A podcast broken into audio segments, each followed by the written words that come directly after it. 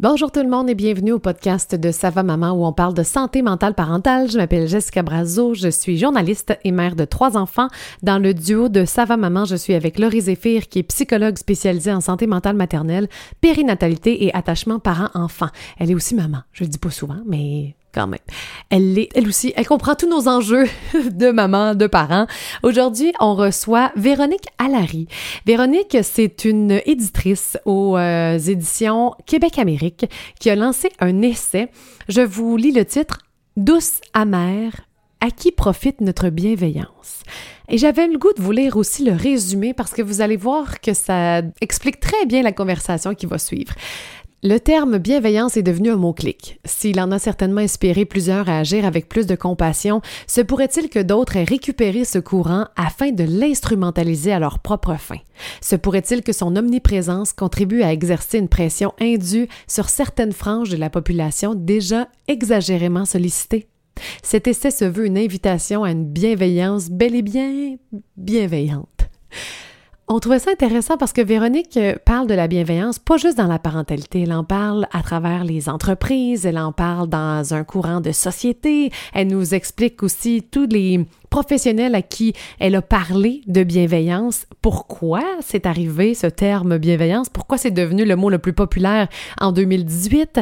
Euh, et qu'est-ce que ça donne, la bienveillance? Comment on l'interprète? Des fois mal? Vous avez déjà entendu peut-être euh, Laurie et moi en parler sur certaines de nos vidéos. Euh, C'était vraiment intéressant. Véronique, elle est maman de deux enfants, donc elle le voyait tout autant dans son métier que dans sa famille euh, tant que maman, dans son expérience maternelle finalement. J'ai trouvé cette conversation très intéressante pour encore une fois apporter peut-être plus de nuances pour se demander à qui profite notre bienveillance. Parce qu'évidemment, la bienveillance, c'est un courant très, très fort euh, chez les parents et ce qu'on, à qui on veut que ça profite, c'est nos enfants. Mais est-ce toujours le cas?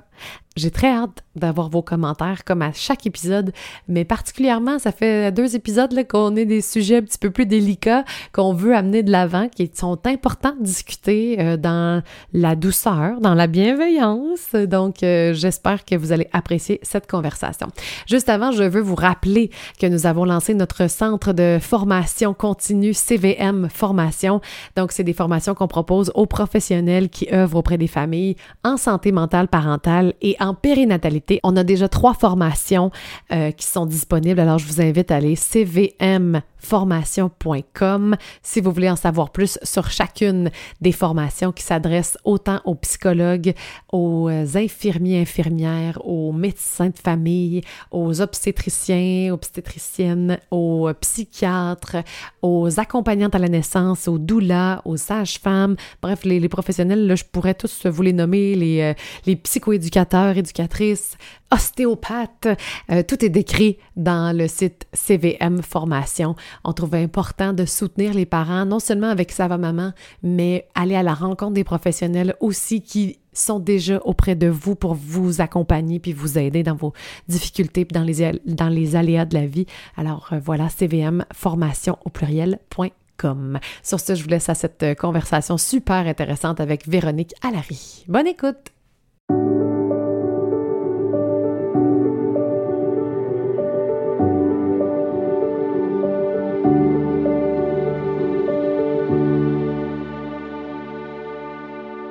Bonjour tout le monde et euh, bienvenue au podcast de Sava Maman. Aujourd'hui, Laurie, on n'est pas seul. Non! On reçoit Véronique Allary, qui est éditrice à la maison d'édition Québec-Amérique, qui a aussi lancé un essai en début septembre sur la bienveillance qui s'appelle Douce amère, à qui profite notre bienveillance. Et on est très contente de la recevoir. Salut Véronique! Salut, ça va bien? Oui, ça va bien. Toi, comment ça va depuis la sortie de ton livre? Ça va bien. C'est un gros mois quand même. Ouais. Chose, euh, puis tu sais, on est des mamans, là. On s'est tapé la rentrée aussi, là. Accessoirement, tout ça. Donc, c'est un, un, bon mois de septembre euh, avec des beaux défis, mais je suis contente. C'est quelque chose que je portais depuis longtemps euh, dans mon cœur. Donc, je suis contente de, de, le laisser aller tranquillement maintenant. Ouais. Ben, justement, Ça fait combien de temps que tu es sur ce projet-là? Puis, tu sais, euh, moi, j'ai participé justement à ton essai. Ça fait déjà quand même un bon euh, un an presque qu'on a fait l'entrevue, je pense. Fait que toi, ça fait depuis combien de temps que ça mijote, que tu es dedans, que tu écris? Euh, à l'origine, euh, je m'intéressais déjà à ce sujet-là. Il y a plusieurs années, j'avais écrit un, reportage euh, sur le courant de la bienveillance. Donc, en 2018, quand ça a été nommé mot de l'année par les dictionnaires Robert, je, me suis je me suis intéressée au phénomène. J'ai comme fait ça, c'est vraiment drôle que ce soit soudainement le mot de l'année alors que ça n'a rien de nouveau. C'est un mot qui existe. Depuis la nuit des temps pour amener un beau sujet à amener. Donc, euh, donc c'est ça. Donc, je m'étais intéressée à, à, ce courant-là à ce moment-là. Puis, euh, sincèrement, en toute transparence, j'avais sauté à pieds joints dans le courant parce que j'étais comme, oui, mmh. la bienveillance, absolument. Tu sais, donc, ça me parlait vraiment beaucoup. Euh, j'ai consommé beaucoup de ces contenus-là. même, j'ai créé une chronique à l'époque. J'étais rédactrice en chef adjointe, donc au Well Québec puis au Véro. J'ai créé une chronique dans le Véro, là, carrément, où je parlais d'initiatives bienveillantes à travers le mm. monde. C'est vraiment, c'est quelque chose qui m'a parlé beaucoup. Puis, euh, de fil en aiguille, j'ai commencé à observer parce que j'observais tout le temps le, le phénomène du coin de l'œil, puis je regardais un peu ce qui se passait. De fil en aiguille, éventuellement, je me suis rendu compte qu'il y avait des, impacts pernicieux à ce courant-là. Mm. Euh, que moi, en fait, dans l'essai, je regroupe vraiment sous deux grandes tendances, c'est-à-dire euh, tout ce qui a trait à la performance de la bienveillance, donc une bienveillance de façade, de surface, euh, puis une pression à la bienveillance. Donc, c'est vraiment les deux axes qui m'intéressent dans l'essai. Euh, puis, tu sais, ça m'est vraiment venu... Euh, L'idée de la, de la, performance de la bienveillance, ça m'a particulièrement frappé quand il y a eu toute l'histoire autour de Ellen DeGeneres, euh, qui est sortie par rapport à euh, ses producteurs exécutifs sur son plateau, euh, dans ses bureaux. Donc, eux, pendant 20 ans, se sont enrichis sur le message de Be kind to one another. Ouais. Cela étant dit, en coulisses, ils se comportaient comme des véritables bourreaux. Là, je parle essentiellement des producteurs exécutifs qui travaillaient sur le show. Évidemment, il y a des comportements euh, qui ont été reprochés à Ellen aussi, qui sont quand même sans être anodins, qui sont quand même de nature moins grave. Mais dans leur cas, on parle vraiment euh, de remarques euh, sexistes, euh, de harcèlement sexuel, de harcèlement psychologique, etc., racisme, tout ça. Donc, je suis un petit peu tombée d'abord de haut parce que parce que je me suis dit pour qu'ils se prennent de faire ça à la bienveillance. Tout le monde aime Hélène en plus. oui.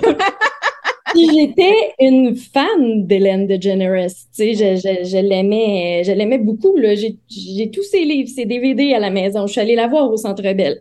Je l'aimais.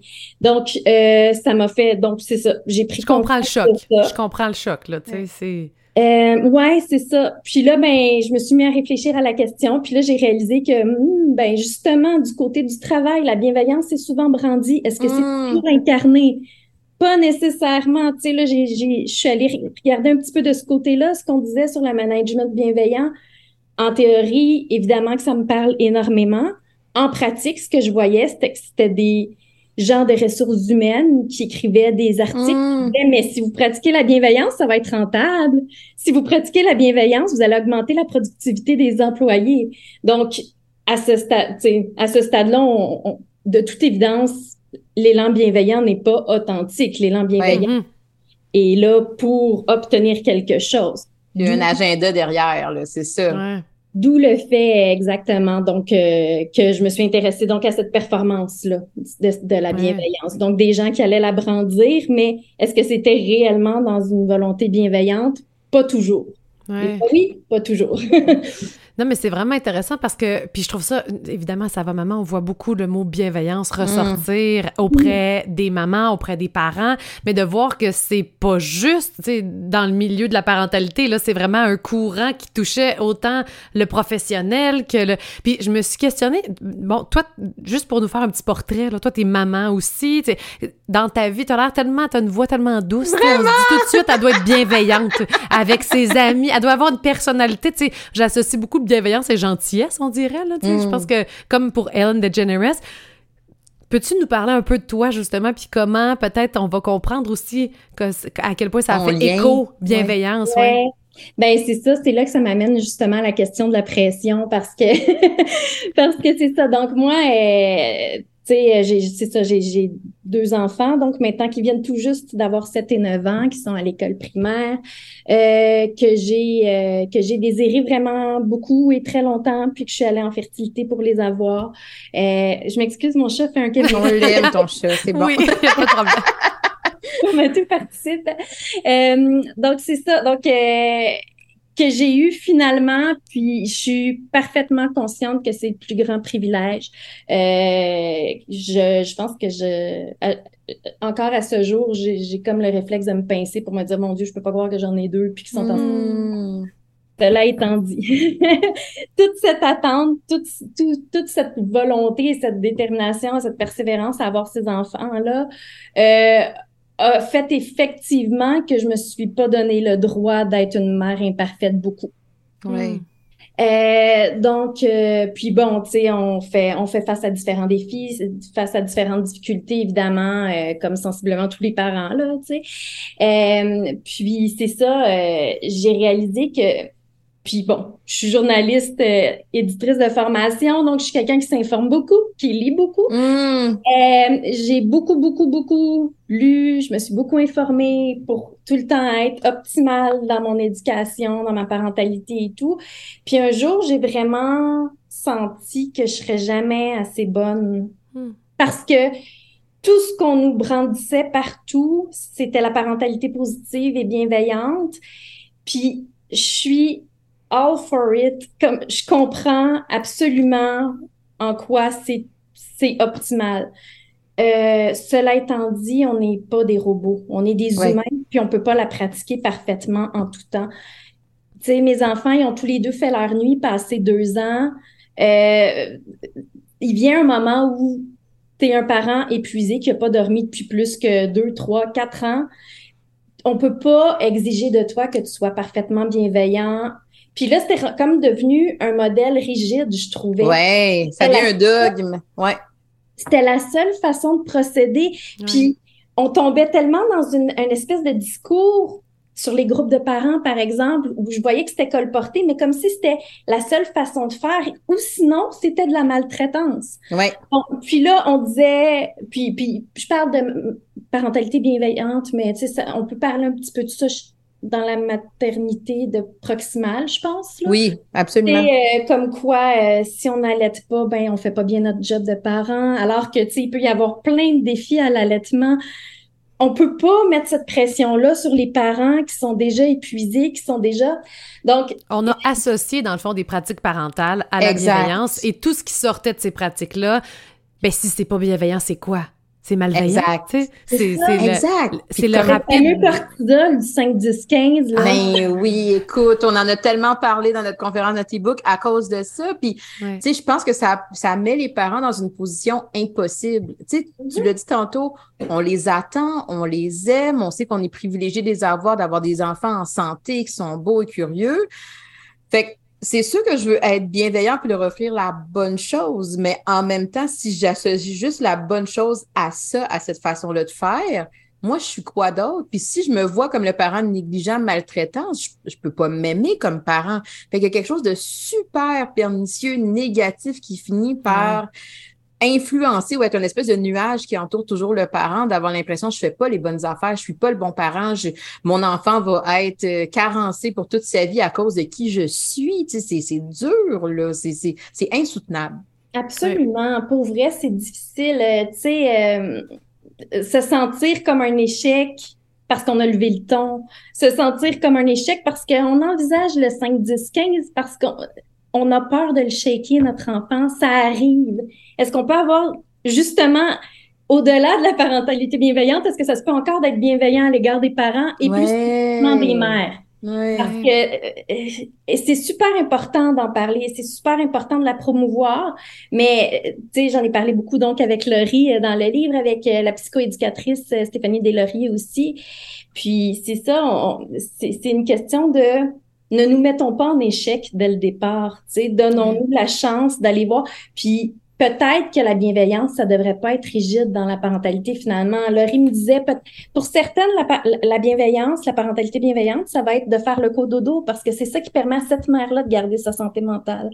Pour d'autres mères, la parentalité bienveillante, ça peut être le 5, 10, 15 parce que c'est ça qui va lui permettre d'être bienveillante. Euh, donc, c'est de c'est de retourner à la réalité puis d'accepter qu'on a chacun des ressources limitées. On n'a pas tous le même réseau de soutien non plus. On n'arrête pas de dire que ça prend un village, mais c'est pas tout le monde qui a un village non plus. Euh, donc, même à la base aussi, tu dis que tu as été en fertilité. Tu sais, euh, on est souvent pas bienveillante avec son corps en fertilité. Je sais pas jusqu'où tu t'es rendu puis tout ça, mais je sais qu'il y en a pour qui le processus est super difficile de façon physique. Fait que tu rentres dans la parentalité avec déjà ça, cette, mm-hmm. cette couche supplémentaire là. Puis est-ce que Bon, là, si je comprends bien, quand tu as eu cette idée-là de faire le livre, tu portais tout ça déjà, cette, euh, par rapport à la parentalité, par rapport au côté professionnel aussi. Tu es allé rencontrer donc des intervenants. J'ai entendu Stéphanie Deslauriers, Laurie, euh, de, de, de, tout horizon, là, si je comprends bien. J'ai parlé à différentes personnes. Euh, j'ai parlé à des personnes qui, je trouve, ont bien euh, ont bien attrapé ce courant-là, puis l'ont l'ont euh, l'ont récupéré, mais de façon réellement bienveillante et authentique. J'ai parlé à des personnes comme ça, tu sais, comme euh, Marilyn Bouchard chez Be Kind, euh, qui est une compagnie locale hyper verte. Euh, donc, qui est allée... des crèmes, hein? font des produits de beauté, de la crème. Beauté, euh, éthique, euh, sans cruauté animale. Elle remet un elle remet beaucoup d'argent chaque année de ses profits à des refuges animaux, des trucs comme ça. Tu sais, donc, je suis allée, je, suis allée parler à des gens comme ça. J'ai parlé, euh, j'ai parlé avec euh, Valérie Harvey, qui est une super sociologue, qui m'a expliqué un petit peu aussi pourquoi ce, ce mouvement-là, à, ce, à cette étape-là, etc. Donc, j'ai parlé avec différentes personnes, effectivement. Euh, Myriam Daguzan-Bernier aussi, qui avait écrit le livre euh, Tout nu, la, euh, la sexualité bienveillante pour les ados aux cardinal. J'avais trouvé ça tellement euh, éloquent et charmant que le mot bienveillant se retrouve sur cette couverture-là. Donc, j'en ai parlé avec elle aussi. Donc, j'avais parlé avec plein de gens qui ont touché, qui ont, qui ont, qui ont surfé de près ou de loin sur le, sur le courant, qui en ont parlé, qui, qui sont intéressés. Euh, puis, euh, donc, c'est ça. En gros, je m'intéresse vraiment. Euh, j'ai parlé avec une spécialiste des RH aussi, là, qui m'a parlé plus spécifiquement du management bienveillant. Euh, donc, c'est ça. Puis, je me suis euh, intéressée surtout, donc, c'est ça, au management bienveillant en entreprise, à la parentalité bienveillante, à la bienveillance domestique toujours attendue des femmes, donc tout mmh. la, la, charge mentale, etc. Euh, puis aussi, euh, à la bienveillance toujours attendu des militants euh, dans la police du ton. J'ai un chapitre où je m'intéresse à ça aussi, où quand les militants parlent trop fort, on leur dit ah ben là si tu m'adresses pas tes critiques avec bienveillance, je les écouterai pas. Tu sais cette espèce de on, on, on se donne la permission de de pas avoir à écouter si on juge que le ton de la, de la personne qui s'adresse à nous est pas Exact. Suffisamment bienveillant. Fait qu'on fait euh, des associations aussi avec le mot bienveillant. Ça a l'air doux, ça a l'air tranquille, ça a l'air gentil, ça a l'air... Est-ce que tu as tiré une définition de la bienveillance avec toutes ces rencontres-là? Oui, ben en fait, euh, Valérie Hervé me disait qu'à l'origine, l'étymologie, c'est vraiment euh, le fait de vouloir du bien à quelqu'un ou vraiment de le d'être vigilant à l'égard de quelqu'un. Donc, ça part vraiment à l'origine, l'étymologie, c'est ça. Maintenant, évidemment, le terme est un petit peu galvaudé de nos ben, jours. tellement. On l'a repris un peu à toutes les sauces. Euh, c'est sûr que, tu sais, l'équivalent en ce moment en anglais, euh, ça serait le mot kindness, euh, qui est pas exact, qui est pas une, une traduction littérale, mais quand même, c'est celui qui s'en rapproche le plus. Donc, euh, donc c'est ça, tu sais, c'est vraiment on, la bienveillance en tant que telle n'est pas nécessairement euh, n'est pas nécessairement euh, perçue et véhiculée de la même façon par tout le monde. Ça, c'est certain. Ben c'est ça. Puis, tu sais, je trouve que, tu sais, j'écoute la, la, définition que tu as donnée, l'officielle. Euh, il y a quelque chose là-dedans parce que, justement, on ne parle pas de technique, on ne parle pas de façon de faire. Puis, c'est ça qu'à un moment donné, les parents, ils se disent, il faut que le parent se demande, est-ce que je suis bienveillant envers mon enfant? Peu importe si je suis les courants de, peu importe si je suis les critères de, est-ce que j'ai à cœur mon enfant? Est-ce que je, je, veux son bien-être? Puis tu sais, même tantôt, Véronique te, te dit un mot qui a vraiment résonné pour moi parce que je l'entends beaucoup des parents et c'est le mot optimal. On cherche un mm-hmm. développement optimal. Puis je sais même pas ce que ça veut dire un développement optimal. En psycho, on parle pas de ça dans le sens où on donne des conditions à un enfant pour qu'il soit capable de grandir. Mais là, aujourd'hui, c'est même plus ça. C'est que là, on se met une pression de donner un développement optimal, un peu comme avec le milieu du travail. on veut quelque chose de Là, c'est comme ça au niveau du développement de l'enfant. On veut essayer de faire la même chose avec des humains, mais nous aussi, on est humains, nos enfants sont humains, on veut leur donner des conditions pour qu'ils soient favorables, mais ça peut pas être optimal. Fait que même dans cette vision-là de voir la parentalité, qui on est, notre rôle, juste ça, on est en train de, de, de passer à côté. On n'est plus dans l'essence de la relation, puis de se dire, on les laisse grandir, je pense à mon enfant, je veux son bien. Là, on se dit, pour qu'il soit capable d'être un enfant épanoui, heureux, euh, qui va atteindre des sommets dans la société, ben, peu importe. Là, dessiner sa trajectoire de vie dans le Exactement. Là, on se met une pression comme parent, puis je pense que c'est un peu ça, c'est que derrière le mot bienveillant, on finit par se dire je le fais par bienveillance, mais fondamentalement, ça finit par être très violent pour nous et pour eux, tu sais, si c'est trop déconnecté de qu'est-ce qui se passe. Oui, absolument. Je pense que il y a ça, il y a, la question de ouais, de puis après ça aussi, comment dire, ce que, ce que je soulève aussi dans mon essai, c'est que à force de toujours mettre la pression, parce que ce qui se passe réellement, c'est que cette pression, la bienveillance-là, se fait toujours sur les mêmes personnes. Ouais. Beaucoup les femmes, beaucoup les mères, euh, les travailleuses qui sont tout le temps capables de lever la main pour se porter volontaire, pour les, mamans qui vont s'engager dans la communauté puis à l'école des, des enfants, puis. Mais même dans le milieu de la santé, il y a pas comme plus de femmes aussi qui travaillent dans le milieu de la santé parce que c'est justement associé à de la bienveillance envers autrui aussi. Là. Care, forcément. Puis finalement, euh, cette pression à la bienveillance-là, euh, tu sais, ma question, c'est à qui profite notre bienveillance? Elle profite beaucoup au statu quo, en, fait. Hmm. Elle, profite beaucoup aux personnes qui sont en pouvoir, puis en situation privilégiée, qui peuvent dire aux autres, oubliez pas d'être bienveillant, là. Ouais. Et puis là, ben, les mamans, euh, OK, on se relève les manches, puis on repart, tu sais. Euh, donc, c'est ça aussi qui, qui me qui m'embête. Puis en mettant toujours la pression sur ces mêmes personnes-là, mais ben, qu'est-ce que ça fait ultimement? Forcément, Laurie m'en a parlé en entrevue. Anxiété de performance chez les mamans, beaucoup. Euh, burn-out parental, épuisement professionnel. Euh, tu sais, donc donc, c'est ça. Ça, ça peut être mmh, ultimement mmh. l'impact pernicieux de ce mouvement-là quand il est, quand il est instrumentalisé, en fait. Mais je comprends très bien le, le, côté euh, à qui ça profite, mettons, en entreprise, mais je le vois pas dans la parentalité à qui ça profite au final. Parce que si tu es en burn-out parental, si tu es en. C'est pas plus pour tes enfants. À la base, on le fait pour nos enfants. Sais, puis j'aime beaucoup, moi, l'étymologie du mot bienveillance parce que je trouve qu'il y a beaucoup de parents qui rentrent dans cette catégorie-là. Mais après ça, quand tu la regardes dans le courant d'aujourd'hui, comment elle est instrumentalisée, justement, là, là t'enlèves beaucoup de gens. Là, t'es comme, ah, ben là, t'as pas fait ça à qui elle profite dans la parentalité, la bienveillance? Elle est supposée profiter aux enfants. Elle est supposée profiter aux enfants, effectivement. Euh, je suis certaine que, tu sais, je suis certaine qu'il y a plein de parents qui s'en sont inspirés puis qui posent des gestes super conséquents, super cohérents.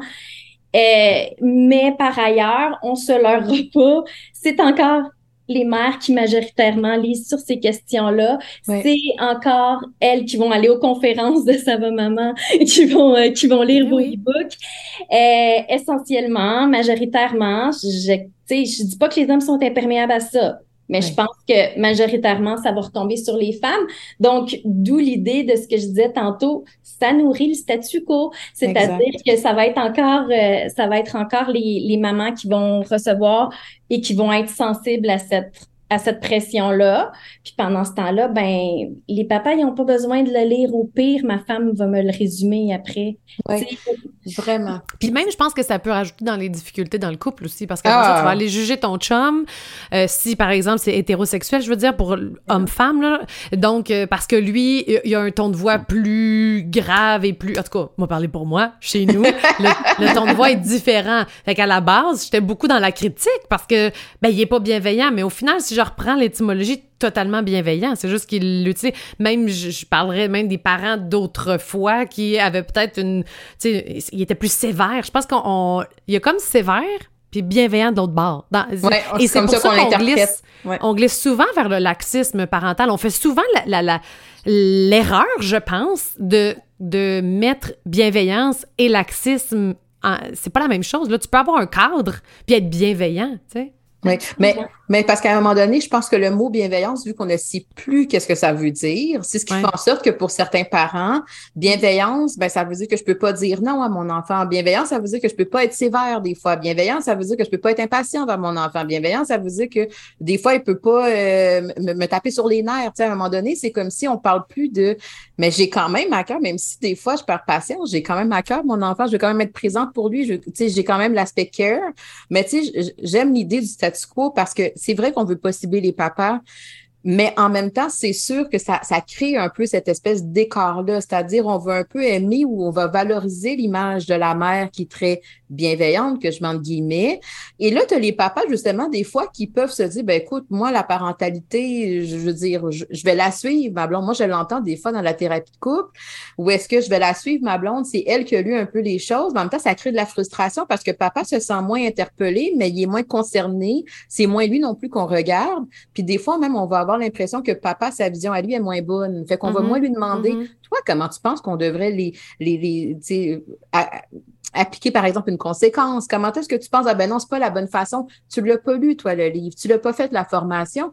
Mais après mon Dieu, tu parles de chez nous, là. Je veux dire, j'ai dit, mon chum m'appelle le guide canadien de la parentalité parce que je l'ai toujours lu quelque part, tu sais. Ben, puis que lui, il va plus par instinct. Puis c'est comme si j'invalide. Je me sens bien mal, là, mais je, dis que, je me dis quand même, il l'a pas lu, le Moses de livre. exact. Mais ça, ça crée encore plus ce statu quo-là de la mère qui en fait plus. Et on le voit statistiquement, mm-hmm. d'année en année, les papas sont plus impliqués. On le mais ça reste encore beaucoup plus les mamans qui ont la charge mentale, beaucoup plus les mamans justement qui vont être prises avec la conciliation travail-famille. Fait que ça crée encore plus cette position-là, je pense, où est-ce que maman et papa n'ont pas le même rôle ou la même place quand il est question de la parentalité, puis même que je pousserait ça, ça crée une espèce de statu quo même au niveau des institutions puis des gouvernements, c'est-à-dire si les mamans sont à la maison puis elles s'occupent de leurs enfants puis elles prennent le temps de tout s'éduquer puis tout ça, ben nous on n'a pas besoin de fournir des services, c'est le fameux village là qu'on a besoin d'avoir. Les mères sont capables de tout faire à la maison toutes seules, elles ont le chapeau de l'infirmière, la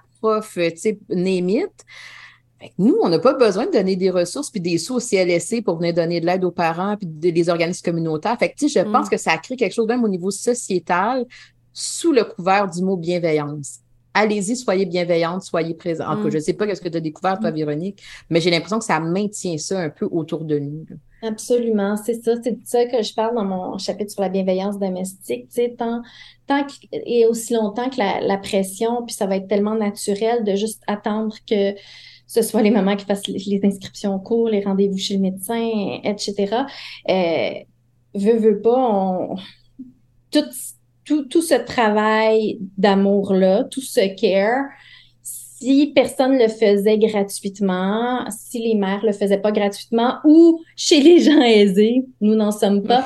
Euh, la mamie, l'aide domestique, euh, l'adjointe administrative. Si ces femmes, souvent précaires, souvent sous-payées par ailleurs, euh, mm. ou si les mamans s'en occupaient pas, ben le capitalisme ne peut pas rouler le lendemain matin. Ouais, ouais. Donc, il y a quelque chose de très troublant puis de choquant là-dedans.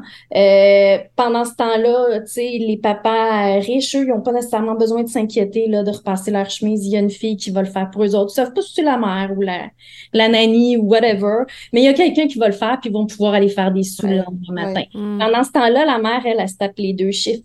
Puis comme tu dis, Laurie, je veux rien enlever au, papa, évidemment, qui a eu beaucoup, beaucoup, beaucoup d'avancées. Euh, puis, euh, puis vraiment, puis tu sais, c'est pas simple pour eux autres non plus, là. Non. Ils n'ont pas eu le modèle. Euh, tu sais, ils ont des nœuds à défaire avec nous autres. C'est vraiment pas évident. Fait que je suis vraiment pas là pour taper sur les doigts de n'importe de, de, qui que ce soit. Cela étant dit, le système en ce moment, c'est ça. Puis euh, je trouve que c'est hypocrite, puis c'est un peu irresponsable de, de continuer de mettre cette pression de travail émotionnel, de care et donc de bienveillance continuellement sur les mêmes personnes qui sont déjà, euh, surtout depuis la pandémie, on s'entend, tout le monde est à quelques minutes de la prochaine détresse mentale, on va se le dire. Mais je suis curieuse de savoir ce que la sociologue te dit. Tu sais, comment on en est venu là? C'était ça votre, votre conversation? Entre autres, ouais. C'est intéressant en fait parce qu'elle m'a dit, c'est très simple, ce genre de mode euh, social-là, euh, c'est comme, comme la mode, c'est comme les vêtements, c'est comme un courant va arriver parce qu'on en a besoin. On va le ressortir. Mm-hmm. Ça faisait longtemps qu'on. Hey, ça fait longtemps qu'on a pas. elle, me comparait avec en mode, il y a quelqu'un qui va faire Hey, le jaune! Ça fait. Hein? On le pantalon éléphant qui est le revenu. Le pantalon éléphant, moi je l'attends, ça fait une couple d'années. Ah, mais il est revenu, là! ah, oui? il est revenu. Puis je pense qu'il est déjà reparti.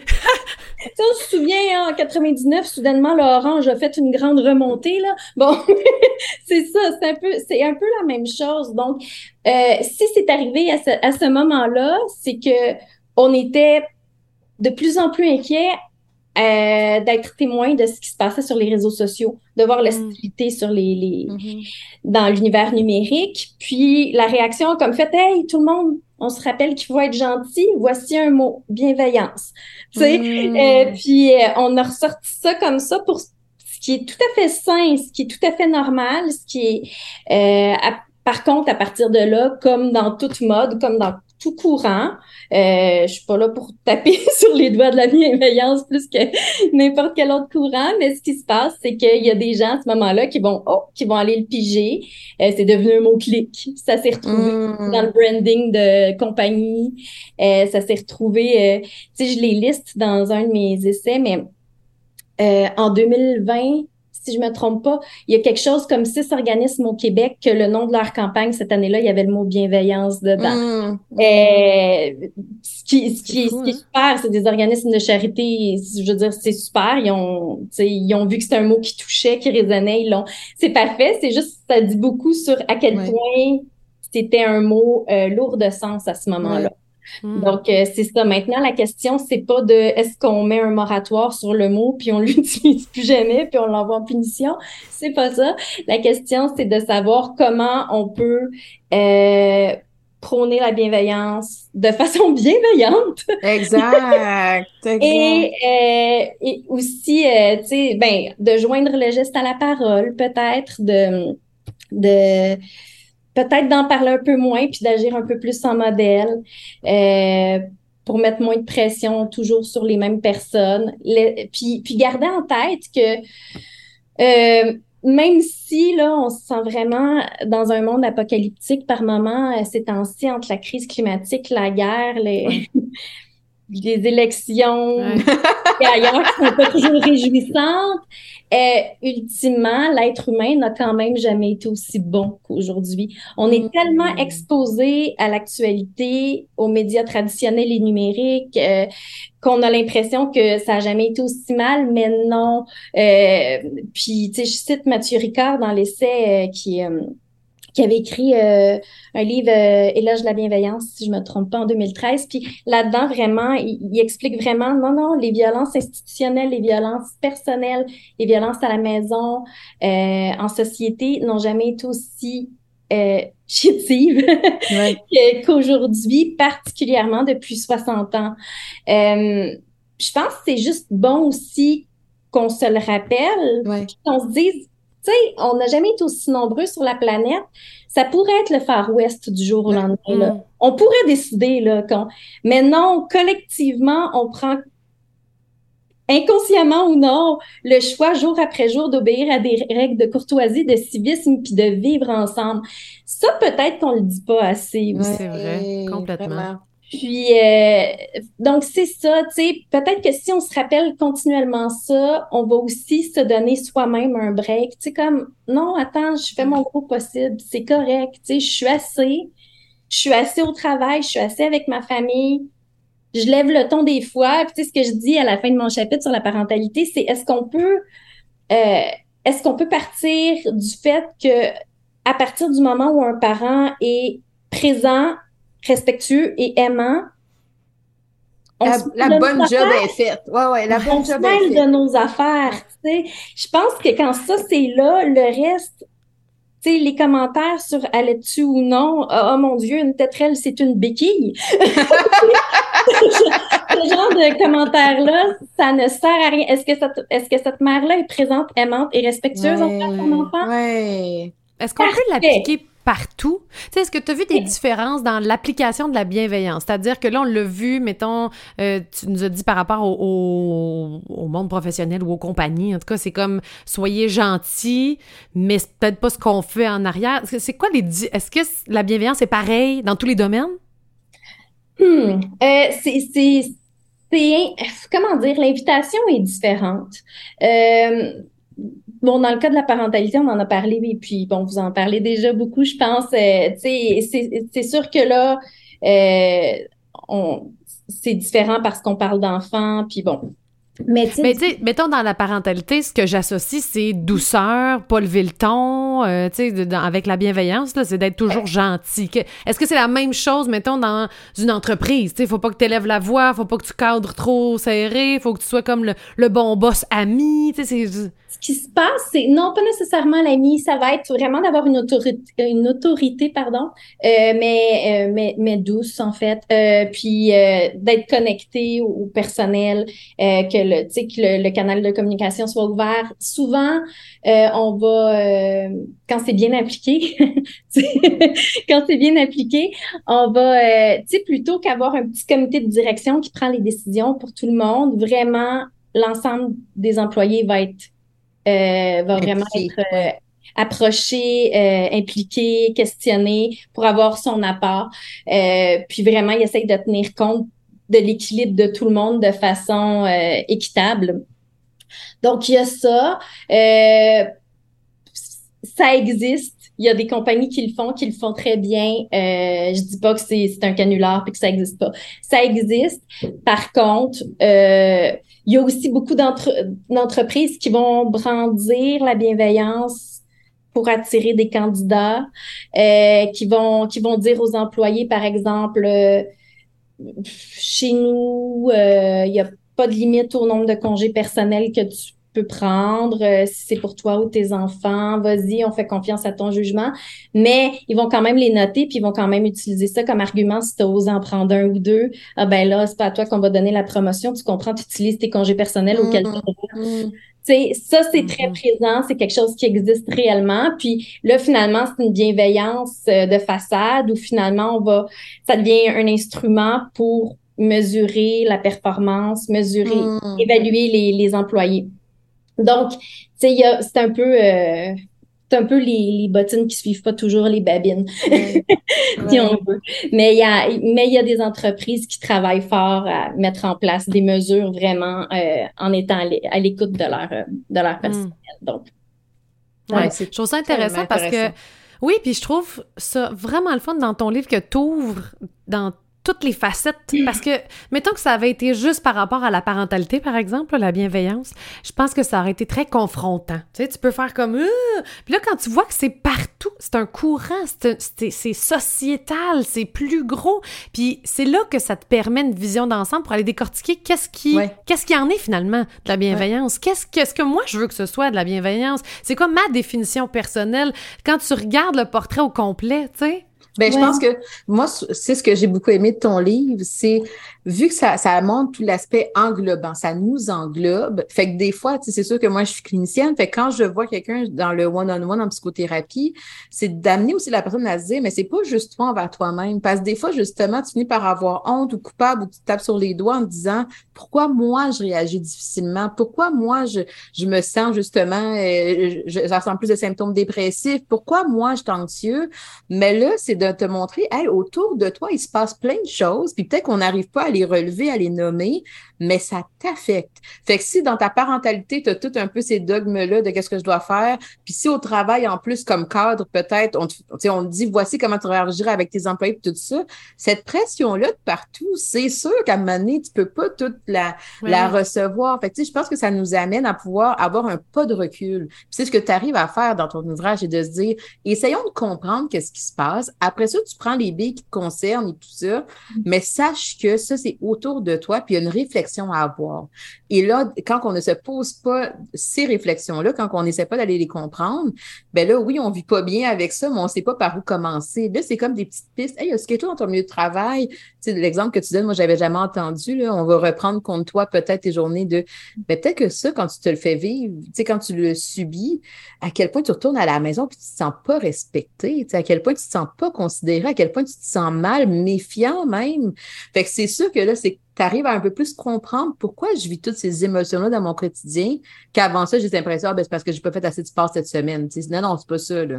Il y a autre chose, sais. Oui, puis juste. Euh, de, de, relancer le, le, la responsabilité du self-care aussi. Puis oublie pas d'être auto-bienveillante là, après avoir oui. été avec tout le monde parce que il va prendre un bain, tout va être réglé. là.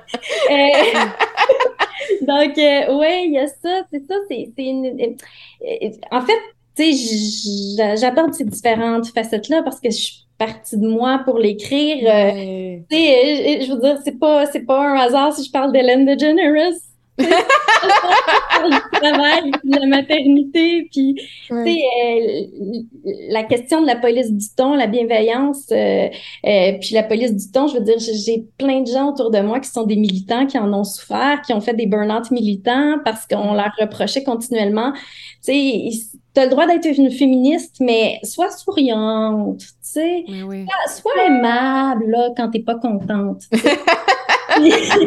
Donc j'ai j'ai observé autour de moi, puis finalement, tu sais, mon appel, c'est pas, c'est ça, c'est pas une, ce, livre ne s'intitule pas Fuck la bienveillance. mais c'est vraiment un appel à demeurons lucides. Tu sais, ce courant-là est, présent, il y a plein de bienfaits, mais si on n'est pas lucide, on, on est condamné à se faire exploiter encore et encore, tu sais. On, laisse, on laisse les gens, euh, on, laisse les gens. J'aime pas dire ça parce que c'est comme rejeter la, la, responsabilité sur les personnes euh, qui se font abuser, mais c'est un peu ça aussi, tu sais. Puis, euh, il y a une question de, tu sais, on parle beaucoup de consentement, ben c'est ça. Là, exerce ton consentement, tu as le droit de t'affirmer, puis ça, tu sais, puis, puis c'est drôle, là, ça me vient en tête, mais tu sais, la question de la parentalité bienveillante, là, on se fait beaucoup dire euh, ça sert à rien les conséquences, euh, hum. pas lever le temps. Si on salaire, on reste à côté, on attend. Oui.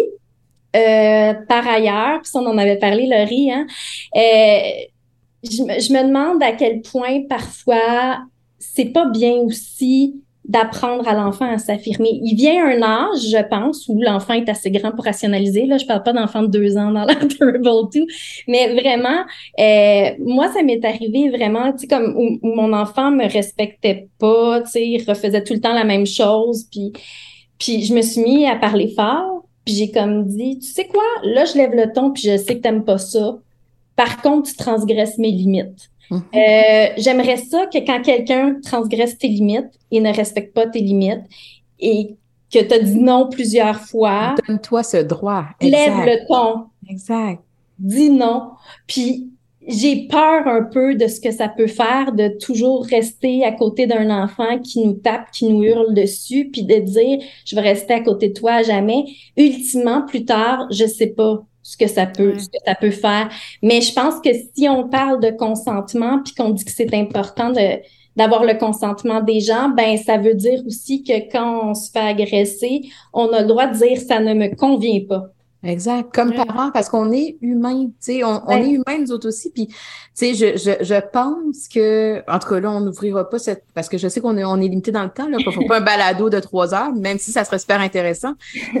Mais justement, dans cette image-là de, je reçois des, des fois, moi, j'entends des coups de pied, des, des, des j'ai entendu des fois des crachats, des, tu sais, des objets qui, c'est vrai que le cerveau de mon enfant ne résonne pas comme le mien, mais ce n'est pas pour autant que je ne dois pas lui exprimer que ça, on a transgressé une limite. Et je veux que tu l'apprennes ça parce que je cohabite avec toi dans la relation authentique qu'on va avoir dans la famille.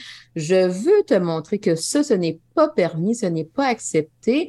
Puis des fois, justement, dans certaines diades, l'enfant proteste parce qu'il veut voir une réaction de son parent. Tu sais, je veux mm-hmm. dire, des fois, là, les fameux enfants qui à la garderie, tout va super bien, super respectueux, puis à la maison, ce qu'on entend, c'est comme, ben voyons donc, tu me décris un autre enfant. Des fois, c'est comme si l'enfant aussi voudrait que son parent devienne l'autorité parentale. Mais même ça, autorité parentale et bienveillance, des fois, c'est comme si un clash, on les associe plus ensemble, et pourtant quelque chose de très bienveillant, justement, dans le fait de je suis l'adulte, je suis la personne qui te montre un peu comment les choses fonctionnent autour de toi. Il y a des choses que tu ne sais pas encore. Ça ne veut pas dire que je le fais de façon rigide, un peu comme le patron que tu disais tantôt. Je peux te concerter, parfait. Il y a des choses où on veut faire des compromis, mais quand même, il y a une autorité parentale que j'ai besoin de porter. Et ça, c'est de la bienveillance. Fait que là, des fois, justement, tous ces concepts-là sont tellement un peu trop en choc que là, on rejette tout, puis ça crée justement des déséquilibres dans certaines familles. Mais c'est parce qu'on essaie de, encore là, donner une signification ou une. une euh, à, l'autorité parentale, ça ressemble à quoi? Ton autorité parentale peut être bien différente de la mienne. Moi, j'ai compris qu'avec mes limites, tu sais, quand on dit l'autorité avec le courant de la bienveillance et tout ça, c'est de rester, là, de, puis de, de, garder ton autorité. Moi, là, je perds patience à un moment donné, puis je serai pas bienveillante dans mon, ma perte de patience. Fait que ma façon d'être, de garder mon autorité dans la bienveillance, c'est je vais dire à mon enfant qui est en train de me gueuler dessus, mettons, puis qui me pousse, puis qui me frappe, puis qui fait... On, a tous connu ça, tu sais. Un moment ma limite est atteinte, puis là, je dis « Je t'aime », mais moi, j'accepte pas ça, je vais revenir tantôt.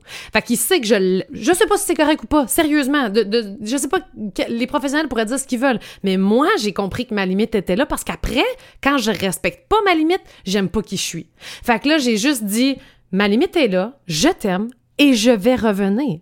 Puis je reviens. Fait que là, j'y montre que je reviens en même temps. Mais je me suis respectée, j'ai respecté mes limites, j'ai mis mon autorité. Fait que juste d'arrêter de définir les choses, peut-être, de juste faire comme toi, là. Toi, t'as lu, t'as tout ça. Après ça, qu'est-ce que t'en tires?